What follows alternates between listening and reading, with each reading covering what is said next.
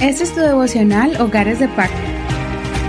Diciembre 11. Ungidos y profetas. Salmos capítulo 105. Vamos a leer el verso 1 al 15.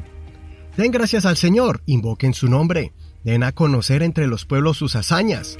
Cántele, cántele salmos. Hablen de todas sus maravillas. Gloríense en su santo nombre. Alégrense el corazón de los que buscan al Señor.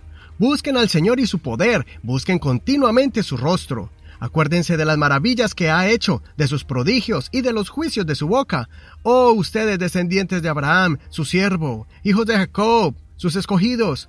Él es el Señor, nuestro Dios, en toda la tierra están sus juicios. Se acordó para siempre de su pacto, de la palabra que mandó para mil generaciones, el cual hizo con Abraham, y de su juramento a Isaac lo confirmó a Jacob por estatuto, como pacto sempiterno a Israel, diciendo, A ti daré la tierra de Canaán como la porción que poseerán. Cuando eran pocos en número, muy pocos y forasteros en ella, cuando andaban de nación en nación y de un reino a otro pueblo, no permitió que nadie los oprimiese, más bien por causa de ellos castigó a reyes. Dijo, no toquen a mis ungidos, ni hagan mal a mis profetas. Este es un salmo muy especial porque es una narración de la historia del pueblo de Israel y nos da un resumen desde Abraham hasta la liberación de Egipto.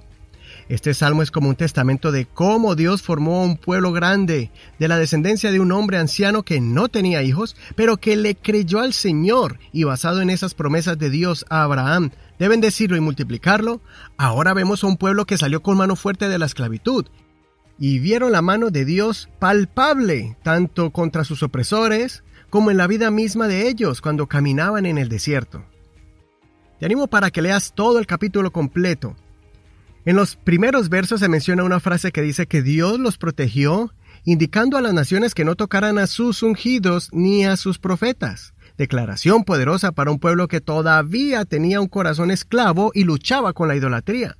Aún así, Dios los estaba escogiendo para separarlos como una nación consagrada a Dios y los iba a usar como mensajeros del Señor para las naciones. Espero leas todo este capítulo completo porque te va a llenar de mucha información acerca de cómo se formó la nación de Israel.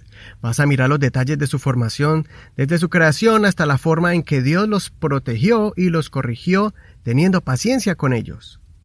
Aquí podrás ver el amor de Dios, que es el mismo de ayer y hoy y por los siglos, que así como escogió a Israel tiempo atrás, de la misma manera también te escoge a ti para que tú comiences una nueva vida en Cristo Jesús y formes con tu familia parte de esa nación celestial que Dios ha escogido. Somos parte de la gran familia de Dios. Igual que el pueblo de Israel, Tú y tu familia son ungidos y profetas para llevar el mensaje de salvación. Así que ánimo, sigue adelante y no olvides que seguimos viendo la mano de Dios tanto en este año como en el venidero.